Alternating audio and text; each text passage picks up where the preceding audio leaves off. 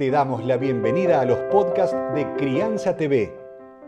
Crianza TV es un canal que tiene la misión de dar conocimiento y crear conciencia. Un medio en el cual encontrarás a especialistas y profesionales que hablan de temas desde el embarazo, parto y lactancia, como de la crianza en todas sus etapas, así como también de educación, tecnología, estética, alimentación, medio ambiente y valores te invitamos a conocer nuestra web www.crianza.tv. Seguimos en todas las redes y canal de YouTube. Somos Crianza TV. Hoy tenemos el gusto de tenerlo a Sebastián Bornik. Él es especialista en tecnología, en realidad en seguridad, investigó muchísimo, es docente de alma, aunque no tenga el título, supo llevar esta historia, esta guía maravillosa al país entero y hoy aquí en Crianza TV, donde él hace una guía a quien le digo gracias, gracias, así públicamente, porque te juro me vi muy reflejada en toda esta guía maravillosa, porque aprendes, o en realidad en esta oportunidad, no le hablas a los jóvenes que estaban en este mundo digital y no virtual, después vamos a hablar por qué aclaro esto, y me sentí la inmigrante digital y me aliviaste con los conceptos, con las palabras, con la manera de empezar a educar a nuestros hijos en este mundo maravilloso, ¿no? Que la tecnología sea un medio. ¿Cómo estás, Sebastián? ¿Todo bien? Bien, estoy un poco colorado por tu hermosa presentación, así que gracias, Paola. Un gusto estar acá hablando con ustedes eh, y súper feliz, súper feliz con, con todo lo que está pasando con el libro y con poder seguir amplificando un mensaje que tiene que ver con eso, ¿no? Me, me llegan muchos mensajes lindos como, como el que vos decías recién, que, que, me sigue movilizando y te siguen dando ganas de seguir hablando de estos temas, que tiene que ver con ayudar a transformar o, a repensar la, la mapaternidad y qué podemos hacer quienes estamos en roles de crianza para que la tecnología venga a ser un bien y no venga a complicarnos, ¿no? Bueno, de hecho vos haces un recorrido muy bueno durante todo el libro, donde hablas desde la, desde lo que me encantó es que los padres nos tenemos que educar antes del embarazo, durante y después, ¿no? En todas las etapas tenemos que prepararnos a esto. Y contale por qué es tan importante antes, porque llega el bebé y ahí hay un derecho de imagen y un derecho de privacidad, que a veces no nos damos cuenta, que nos parece natural y vos decís, nos pones ahí y paren. Y, otro dato que decís, y muy importante, es cuando todos decimos que un nene de dos años agarra un celular y los abuelos todos ay, qué bueno, qué chico tan inteligente, y no pensamos de la otra manera de decir, ¿no será más inteligente el que creó un aparato que sin escribir ni leer lo pueden agarrar? Totalmente. Ay, bueno, la verdad es un placer hacer una nota así, con todo respeto a, Corea, porque yo entiendo que uno se mueve en, distintos tiempos, yo también soy igual en mi laburo, pero viste que a veces te hacen una nota, llegó un libro, leyeron la contratapa y ya te hacen la nota y está perfecto, es parte de la dinámica de cada programa, pero es un placer hacer una nota así en donde realmente podemos conversar sobre el libro, así que te re agradezco. Mirá, bueno, son dos cuestiones súper interesantes las dos. Eh, sí, lo primero para mí es importante y esto de, digo, lo primero esto de que prepararnos para una crianza digital eficiente es algo que empieza antes de que nazca eh, nuestro hijo. Eh, ¿Y por qué digo esto? Básicamente porque hay dos cuestiones que aparecen en juego desde el momento en que nacieron, que es la imagen, o sea, la imagen del, bebé o de la persona, eh, que, que, digamos, justo el otro día me contaba, por ejemplo, una, una persona en una charla que fui, que antes que ella llegue a la sala, o sea, de la sala de parto a la habitación, o sea, antes que ella llegue a la habitación, su padre, o sea, el abuelo de, su hija, ya había subido una foto de su hija a las redes. Eh, y ellos habían pensado en pedir a la familia que no suban y no hicieron a tiempo porque antes de llegar a la habitación ya, la foto de su hija recién nacida estaba en Facebook. Algo que me pareció muy, muy simbólico, ¿no? Eh, entonces, a mí me parece que hay cosas que hay esas dos cosas, digamos, la imagen y por otro lado el acceso a las pantallas. A los poquitos días de vida, la mayoría, no sé si la mayoría, pero muchísimos bebés reciben a muy poquitos días de vida el estímulo de las pantallas para que se calmen, para que coman, para que no se distraigan, para lo que fuera. Y esas dos cuestiones se ponen en juego desde los primeros días de vida y la realidad, quienes vivimos, yo sé que vos lo viviste, yo lo viví hace muy poquito, quienes vivimos esos primeros días, no son días para ponerse a reflexionar sobre si las pantallas son buenas o malas, o cómo vamos a manejar el derecho a la imagen de, nuestros hijos, o qué tipo de exposición queremos que tengan. Entonces, la realidad es que esos dos temas, si no los planificamos antes del nacimiento, lo más probable es que tengamos una actitud eh, por defecto, digamos, una, una actitud preseteada. Y a mí me pasó, nosotros obviamente yo me dedico a esto, hablamos mucho con mi mujer del tema, enviamos un mensaje a nuestras familias diciéndoles cuáles queríamos que sea nuestra política o nuestra forma de, lidiar con la imagen de nuestro bebé, que después te puedo comentar, pero que no es súper restrictiva, pero con mucho cuidado, pero lo mandamos proactivamente. Y aún así, yo recuerdo estar en la habitación con mi hijo recién nacido y me moría de ganas de subir 50 fotos de la Instagram. O sea, la pulsión, o sea, el deseo interno. Entonces, si nosotros no reflexionamos previamente, vamos a actuar así. De golpe, cuando nos demos cuenta, vamos a estar subiendo un montón de imágenes, todo el mundo va a estar subiendo imágenes. Y eso eh, me parece que eh, explica un poco por qué para mí es importante prepararnos de antemano. Con un agregado, para no hacer tan larga la respuesta, perdóname, que es que la crianza es muy compleja, ¿no? O sea, digamos, yo, yo lo estoy viviendo, pero uno es empático y uno escucha historia, ¿no? Mi hijo es muy chiquito, tiene 10 meses es muy difícil la crianza, o sea, e, es súper desafiante, tenés sueño en los primeros tiempos, eh, tenés miedos, eh, no sabes un montón de cosas. Entonces, hay ciertas cuestiones que prepararnos antes es, muy difícil hacer esa preparación en el, durante. Entonces, eso como punto de partida. Eh, y después podemos volver a esto de la edad, porque yo también hay algo que me pasó, que es cuando yo empecé en el 2009-2010 a dar charlas sobre estos temas, mi audiencia eran padres de adolescentes, porque estaba muy instalada la idea de que cuidarse en Internet era un tema de los adolescentes. Y hoy fíjate que yo estoy hablando de antes de nacer. Fue toda una conversión para mí. O sea, para mí, para los que trabajamos en esto, es decir, esto es un, eh, al principio íbamos a dar charlas a chicos y chicas de 15 y 16 años, después bajamos a 12, a, 3, a 12 y 13, después bajamos a los últimos años de primaria. Y me acuerdo todavía la primera vez que fui a dar una charla en la, en la ORT de Belgrano, a padres de primer y segundo grado, que era la primera vez que yo hablaba con familias de hijos de 6 y 7 años. O sea, a medida que pasó el tiempo nos fuimos dando cuenta y fuimos aprendiendo que esto era un tema para abordarlo antes posible hasta que llegué a esta instancia que es antes que nazca tu hijo ya es un, ya es un tema para ocuparse. Así que eso como para contestar la primera pregunta. Y la segunda, te voy a contar una historia, si querés que no está en el libro. Me encanta, en el me libro encanta cómo contás historias.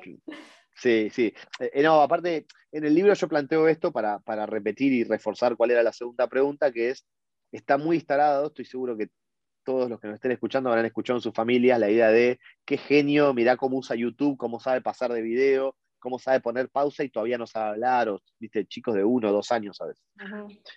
Y ahí yo planteo esto, que en realidad los genios son los que hicieron el iPad o los que desarrollaron YouTube para que lo pueda usar un niño de un año, ¿no? O de dos años.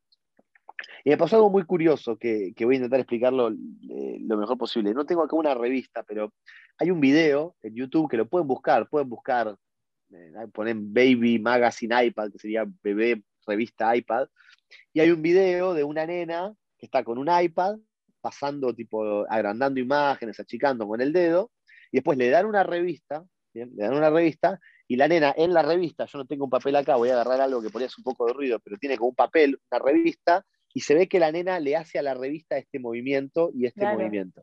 ¿Está bien? Entonces, ¿cuál es la, ¿qué es lo que intenta vender el video? Intenta vender la idea de que la nena está buscando replicar en la revista lo que aprendió a hacer en el iPad. Y yo compré esa idea. De hecho, el, video lo cito en el libro erróneamente. estoy casi confesando un error de mi libro. Eh, porque un poco mostraba esto, es decir, fíjate cómo los nenes aprenden de la pantalla y pueden buscar respuestas que no encuentran. Sin embargo, me di cuenta después que es al revés y confirmé la teoría que los genios son los que hacen estas aplicaciones, porque mi hijo que tiene 10 meses y jamás, jamás usó una pantalla, jamás, solamente ha visto alguna pantalla para alguna videollamada, que es lo que se recomienda como primer acercamiento a las pantallas, pero... Pantalla saludable, como decís vos, claro. Exactamente, y sin tocarla. Bueno, digo, mi hijo que tiene 10 meses hace este movimiento contra todo, no solamente con la revista. Vos le das un pedazo de cartón. Entonces, evidentemente, lo que hicieron es tomaron un movimiento humano mucho más natural de lo que nosotros creemos, porque si yo te hubiera dicho que esto era natural, me hubiera dicho que no, y yo creo que mi hijo, ah, ¿por qué? Porque quieren agarrar y no saben cómo agarrar. Entonces me di cuenta que no necesita el estímulo de la pantalla para hacer ese movimiento, sino que es todo lo contrario, que, lo que los que hicieron el iPad se dieron cuenta que cuanto más natural sea el movimiento que necesitamos para agrandar o achicar una imagen o para desplazarnos, más fácil lo vamos a usar. Por eso nos parecen tan geniales la tecnología. La gran diferencia es que los que desarrollaron las tecnologías saben muchísimo más de neurociencias que nosotros. Entonces nosotros nos sorprendemos y ellos en realidad le tienen, todo esto tiene una explicación, solo que nos supera ampliamente, digamos. Bueno, vos lo decís. Para, antes de continuar preguntándote de hacer el recorrido del libro, porque me tomé el atrevimiento de hacerme como una guía, porque todos los títulos valen, pero bueno, vamos a tratar de, de, de achicarlo. Eh, contame cómo hiciste con tu nene. Me dejaste picando, después te lo cuento. No, eh, bastante fácil. Eh, de, hecho, después se los, puedo compartir para publicar en redes. Nosotros mandamos un mensaje a nuestras familias, que de hecho yo lo publiqué en mis redes tal cual se lo mandé a nuestras familias porque asumía que a mucha gente le podía servir. Entonces dijimos, miren, no queremos pedirles que no suban fotos de, su nieto o de su sobrino a las redes, pero sí queremos pedirle que realmente intenten limitarlo al máximo, que lo hagan para ocasiones especiales, que cuando la hagan intenten que sean imágenes que, no sean vergonzantes o ridículas, ni hablar que no tengan de desnudez, eh, y, que intenten limitarlo lo máximo posible. Le aclaramos que no queríamos que nos pidan permiso para subir una imagen, sino que tengan libertad para hacerlo con el mismo criterio que lo hacíamos nosotros, que preferentemente si son imágenes en las que no esté el bebé solo, sino que esté con ellos, nos parecía más sano. O sea, como no, digamos, y que lo que nosotros no queríamos era hacer un show de crecimiento de nuestro hijo en las redes. No nos parecía necesario.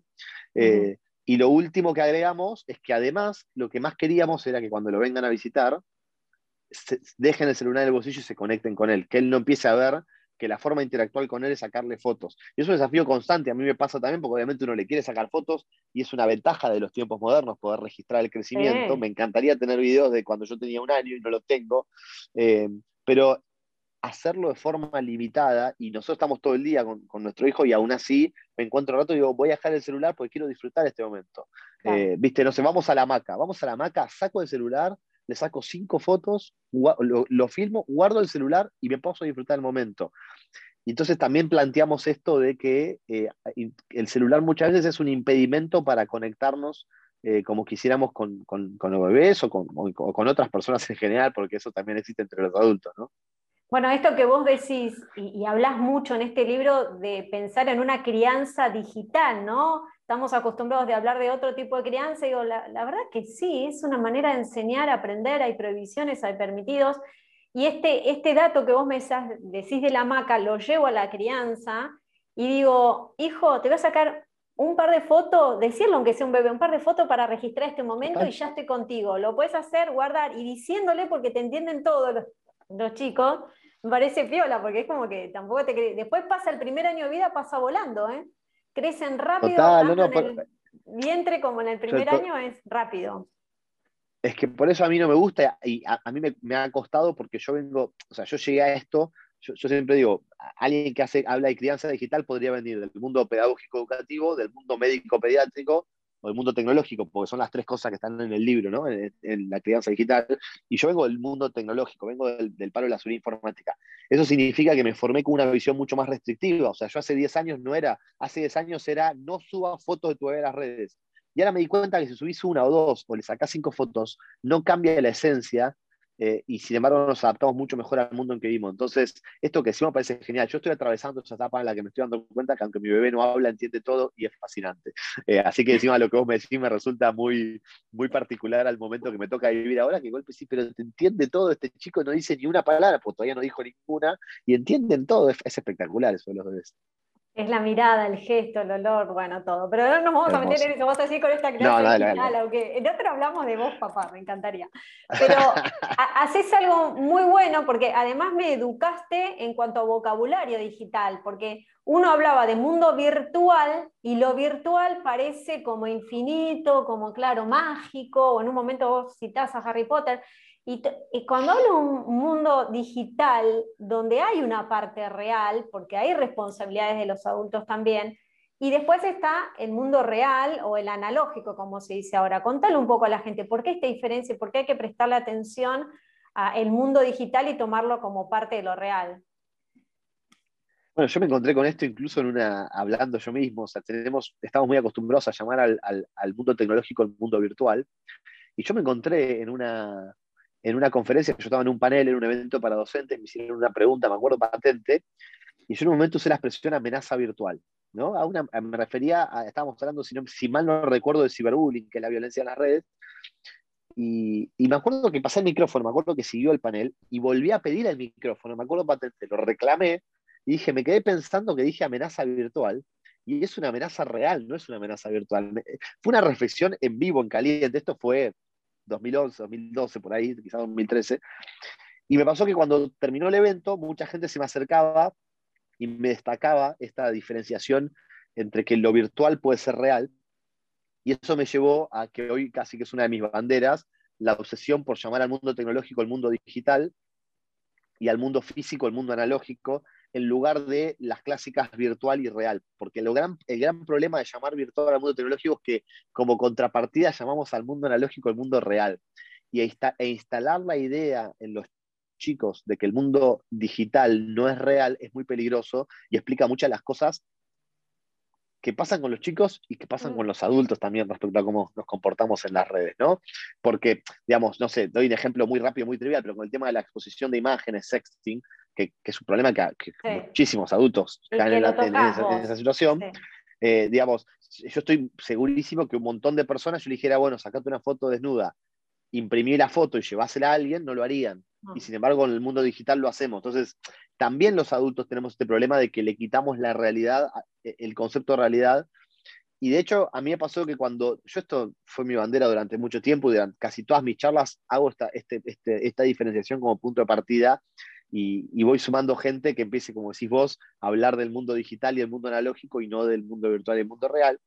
Y cuando empecé a escribir el libro, como para hacer un agregado más, uno siente una responsabilidad ¿no? al escribir un libro y y yo no quería que el libro se convierta en un ensayo de alguien que hace divulgación, porque yo no, muchas de las cosas que dije, no hice un estudio científico con, todo el método científico, sino que hago divulgación, tengo mucho aprendizaje empírico. Entonces me preocupé mucho, vos lo habrás visto, por citar papers y por encontrar referencias a lo que uno había aprendido en el camino para que no sea solamente Sebastián dice. Y por este tema puntual yo me encontré con un libro que no lo leí entero, que fui leyendo fragmentos cuando, para, particularmente cuando estaba escribiendo el tema, se llama Words Matter, las palabras importan, que es un libro exclusivamente diseñado para docentes y plantea la importancia de cómo el lenguaje de los que están en roles educadores impactan en quienes están en rol de, educando, digamos, aunque no me gusta mucho la diferenciación. Y a mí ese libro me volvió a la cabeza, vi que a nivel pedagógico había un montón de explicaciones que explicaban que no es un detalle menor cómo uno llama las cosas y que los chicos, especialmente en la niñez, y pasa también en la adolescencia, en la adultez, pero cuanto más chicos, más, más aún, la elección de las palabras modifica radicalmente lo que están entendiendo de lo que uno le dice. Eh, así que creo que es muy importante que dejemos de llamar al mundo analógico el mundo real y que entendamos que las cosas que pasan en Internet pueden ser tan reales como las que pasan en el mundo analógico.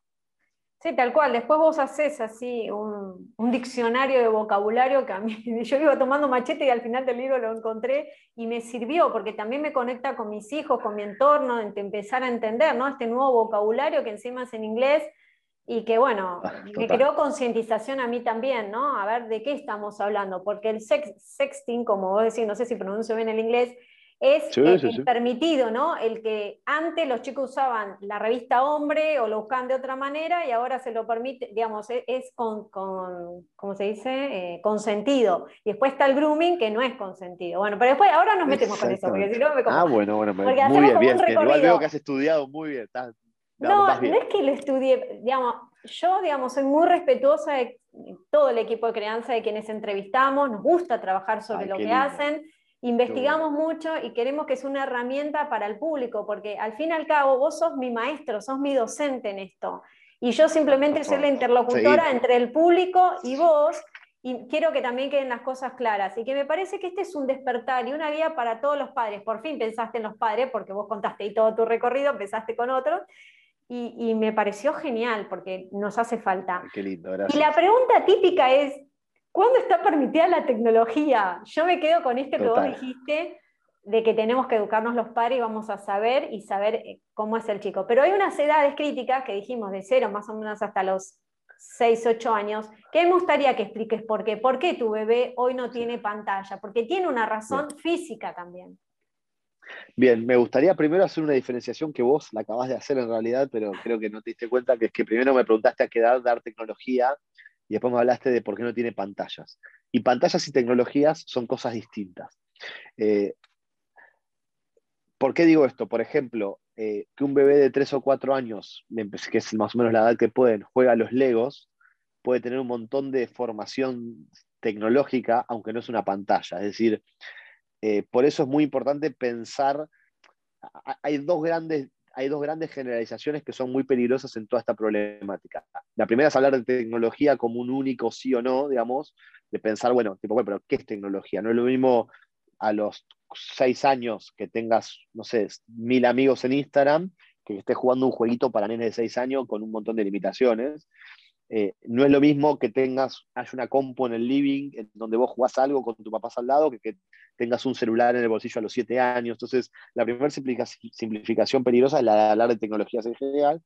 Eh, y la segunda es la de hablar de, me pasa muy seguido, me dicen, bueno, ¿cómo se maneja esto en la niñez? ¿Para qué es niñez? ¿Seis años, nueve o catorce?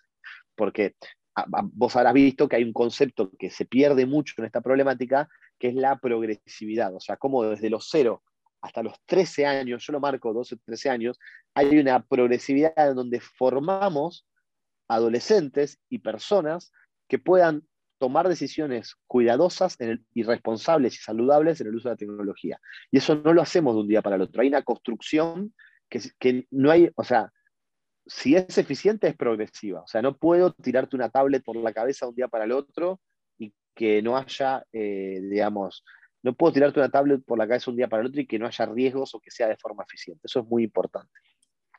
Eh, ¿Qué más? No, de, entonces me decía, ¿a cuándo? Claro, me, copé con la introducción, sí, perdón. Eh, a ver, los consejos de las pantallas son los siguientes. El por qué es bastante fácil. El, por qué no, o por qué limitar, o por qué darlas de a poco, que es mucho más claro que por qué no, no es un no, es darlas de a poco. Eh, el por qué darlas de a poco tiene que ver con la nocividad que tienen ciertas cosas a ciertas edades. Y lo curioso es que esto pasa en un montón de aspectos de la vida, pero como que con las pantallas nos hace ruido. Porque yo a mi hijo le corto yo la comida, no le di un cuchillo. Bien, y si yo te dijera, no, pero dale el cuchillo, dale el cuchillo, ¿cuál es el problema? Tipo, bueno, me decís, no, ¿cómo le dar un cuchillo a un bebé de 10 meses? Eh, y si a los 3 años le pongo una bicicleta sin rueditas, me decís, se va a caer. Y bueno, pero dale una bici sin rueditas. Entonces, de la misma forma que no le damos un cuchillo antes que esté preparado para usarlo, o una bicicleta sin rueditas, o un auto, o lo dejamos salir solo caminando por la calle, porque no queremos que le pasen cosas malas, es exactamente lo mismo con las pantallas. Es decir, tenemos que entender cada tecnología o cada uso a partir de qué edad. Y las pantallas, sacando alguna excepción muy extrema, son muy nocivas los primeros años de vida, porque afectan el desarrollo cognitivo, porque afectan el desarrollo del lenguaje, que bueno, está asociado a lo cognitivo, porque pueden alterar el sueño. Eh, y, me parece que generar buenos hábitos, digamos, vos sabrás, ustedes calculo que habrán, hablado de alimentación saludable, digamos, por lo que estuve viendo, sé que estuvieron hablando con Sabrina, que, que Sabrina Kritzman, que, habla mucho de estos temas, y, estoy seguro, viendo lo que, de lo que lo sigo en Instagram, de, la, importancia que le dan a estos temas. Eh, yo dice, ¿por qué no le doy azúcar agregada a mi hijo hasta los dos años, por ejemplo? Porque no va a comer azúcar jamás en su vida? No, por supuesto que no. Como, yo estoy esperando el momento en que me como un cuarto de helado con mi hijo algún día, pero es generar hábitos saludables, ¿no? O sea, yo no, yo no tomo una medida restrictiva los primeros años de vida pensando que se va a sostener, sino pensando que eso va a generar una relación con el azúcar agregada mucho más saludable, de hecho, de la que tengo yo a, mi edad. Entonces, algo similar pasa con las pantallas. No es que, digamos, hay gente que dice, no, bueno, mi hijo usó pantallas al año y no le pasó nada. Bueno, primero relativo, no le pasó nada, digamos. Me he encontrado con un montón de familias que sus hijos tienen trastornos del sueño y no los asocian en lo más mínimo al exceso de pantalla. Entonces, si bueno, digamos, yo no estoy seguro que, que por supuesto que no puede estar, es una relación directa. Lo que digo es, cuando ya estás convencido que no pasa nada, nunca ves ningún problema. Entonces hay mucha nocividad. Los, consejos cuáles son? Sin pantallas hasta los dos años, ¿bien?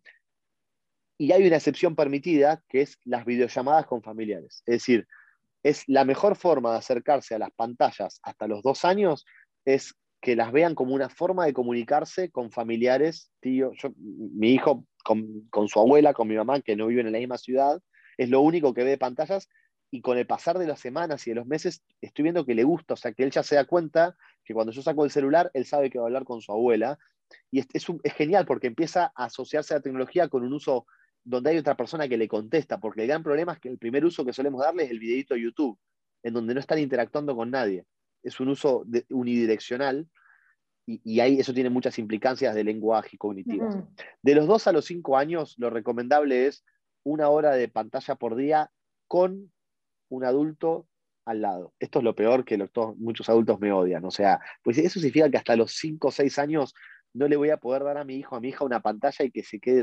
Y no es lo recomendable. O sea, lo puedes hacer, lo puedes hacer como yo, como le, puedo dar un día sin querer algo con azúcar a mi hijo, que todavía vengo bien, pero puede pasar. Pero, lo que, pero la recomendación es la recomendación. Y la recomendación es que la autonomía con las pantallas aparece a partir de los 5 o 6 años. Es decir, menor, el, niño y la niña con la pantalla sin ningún adulto alrededor, aparece de a poco a partir de los 5 o 6 años. Y a partir de los 8 o 9, son referencias, cada familia las puede adaptar, pero es importante que les demos cierto marco referencial.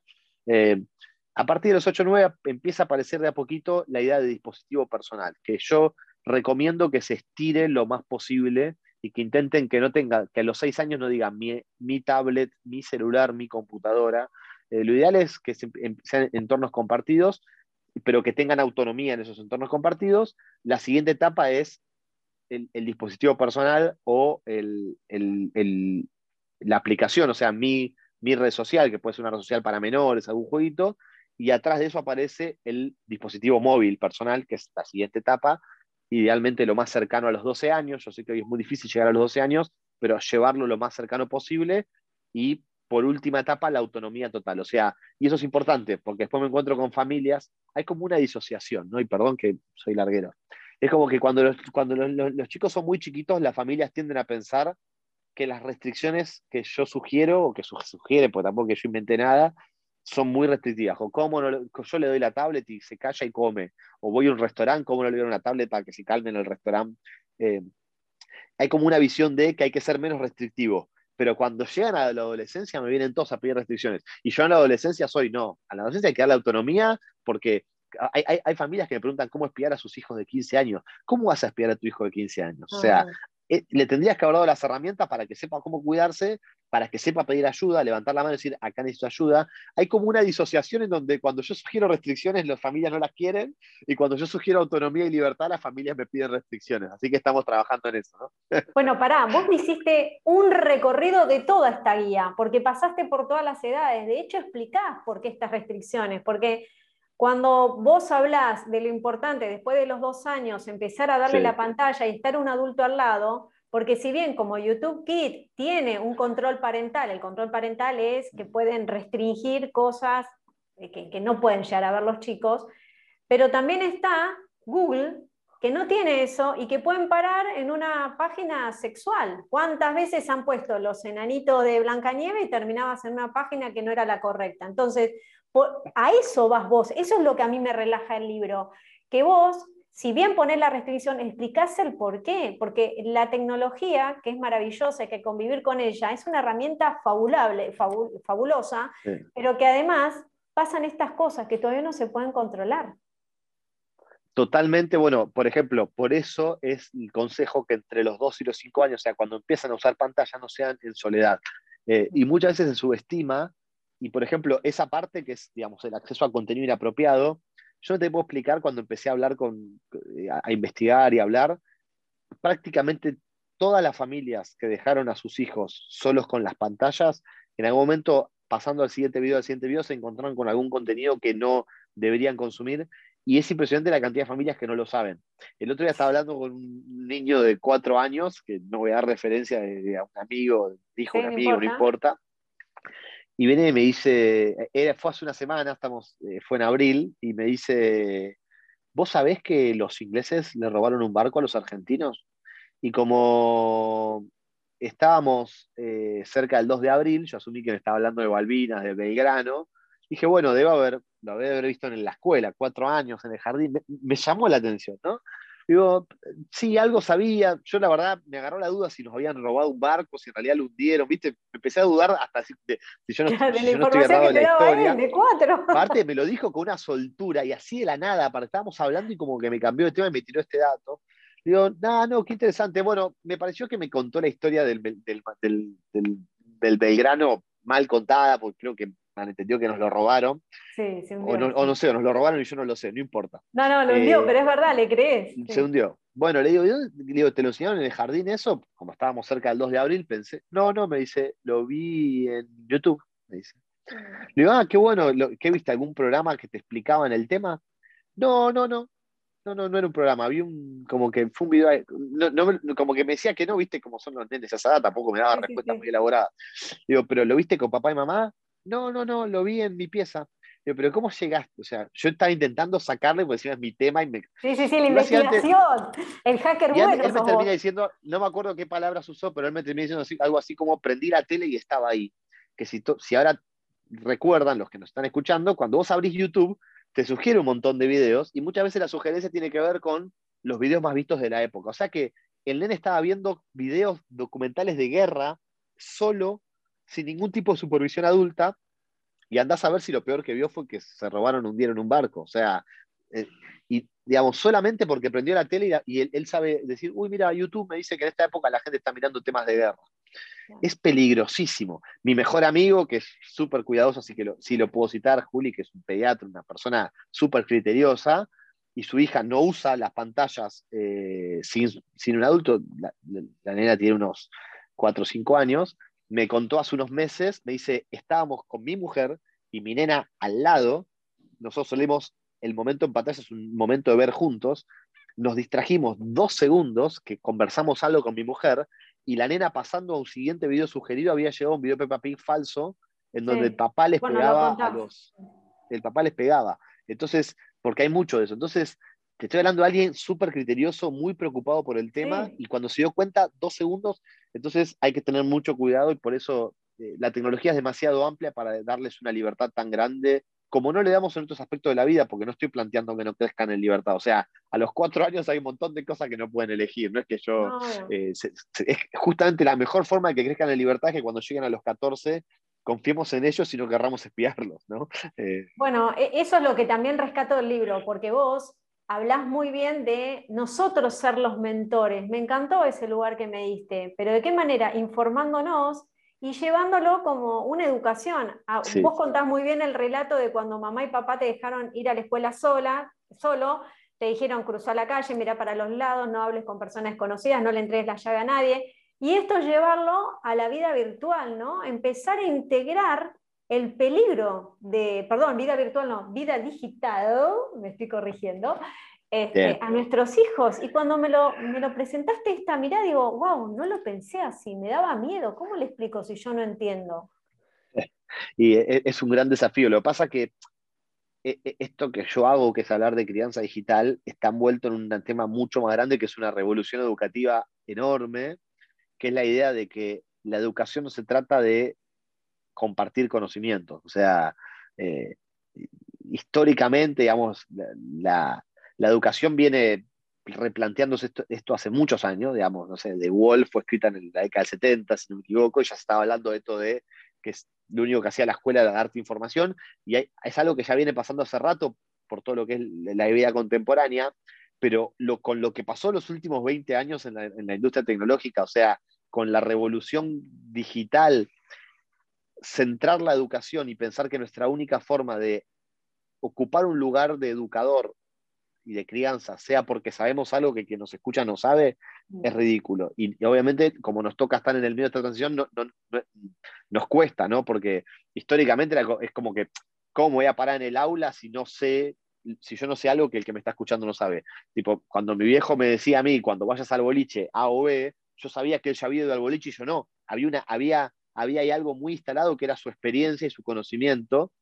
Y entonces nosotros somos yo creo que somos un par de generaciones, que somos los, los adultos analógicos criando hijos digitales, que somos o una generación larga o dos generaciones, según como lo veas, que nos encontramos en esta incomodidad en que nos formamos con la idea de que si no sabemos no podemos enseñar, pero necesitamos enseñar algo que no sabemos. Y la realidad es que podemos enseñar algo que no sabemos, podemos construirlo juntos, podemos informarnos, pero tenemos que cambiar ese chip y pensar que nuestro rol como educadores es mucho más de mentor de hecho, insisto, se está hablando de esto en ámbitos mucho más amplios que mi tema, que es el educativo, que es entender que un docente es un mentor, no es alguien que le va a contar al chico algo que no sabe, es alguien que lo va a acompañar en un proceso de crecimiento.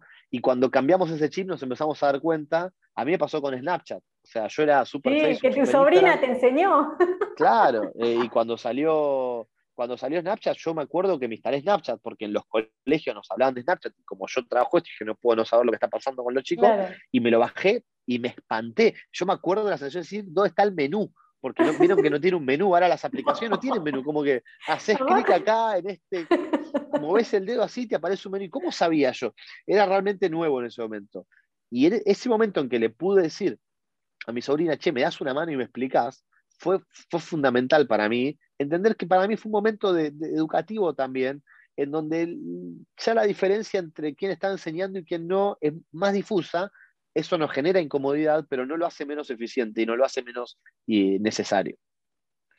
Bueno, eh, Seba, estamos hablando un montón, el tiempo pasa, yo seguiría charlando contigo, podemos hacer una nueva edición. Otra, otro programa, hacemos Pero exactamente, porque me queda toda la parte de los adolescentes, de, lo, vos antes cuando ibas al colegio, ¿qué querés ser cuando seas grande? Médico, doctor, bombero, y ahora youtuber, influencer. Y, nos aterramos las madres, pero muy bien lo llevas este tema acá, este, y nos relajás. Y, el hecho de acompañar, eso es lo que a mí me gustó, ¿no? Acompañar y meternos en su mundo, de escucharlos dentro de su mundo.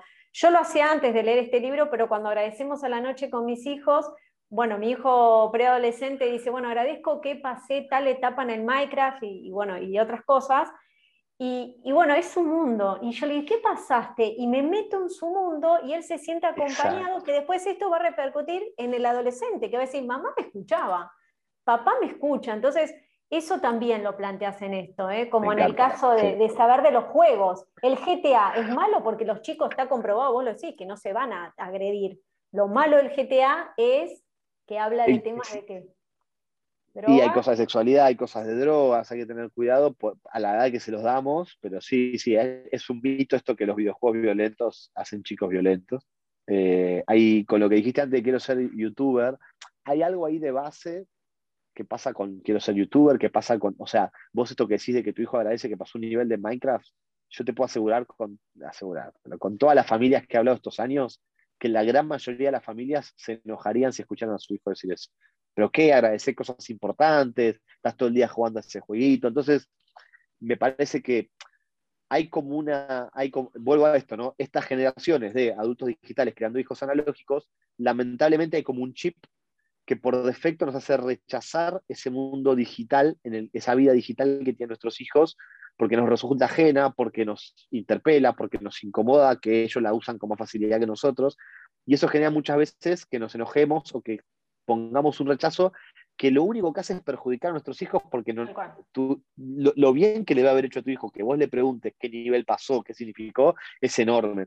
Con los youtubers eso, yo me cansé de escuchar padres que me preguntan o que me dicen, mis hijos quieren ser youtubers, y lo que están esperando yo les diga es cómo decirles que no, no, no cómo decirles que sí. Y es una oportunidad enorme que tu hijo quiera ser youtuber.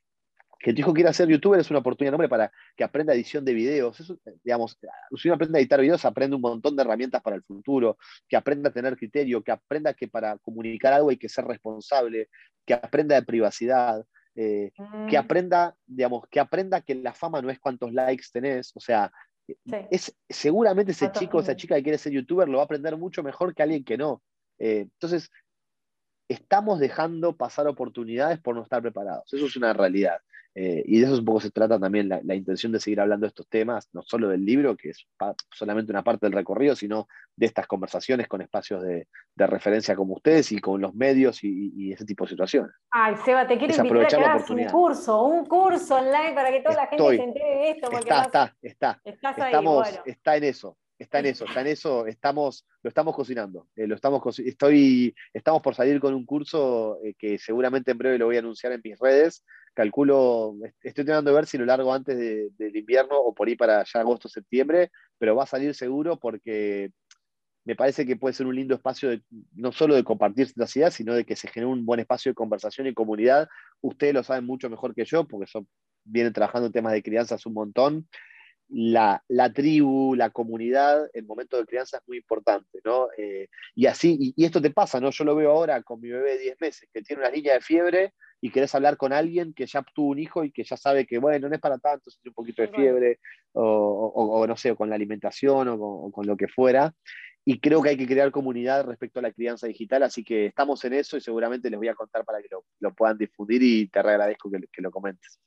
Bueno, muchas gracias, Seba. Acá está, guía para la crianza en, el, en un mundo digital, cómo educar para un uso sano, esto que me gusta, y seguro de la tecnología, porque ahí estaba el secreto. El saber educar, utilizar toda la vida digital. Muchas gracias, Seba. No, por favor, gracias a ustedes. Fue realmente un placer esta conversación. Vas a encontrar libros, cursos, charlas y más información en www.crianza.tv. Recordá, somos Crianza TV, donde todos los temas tienen su lugar.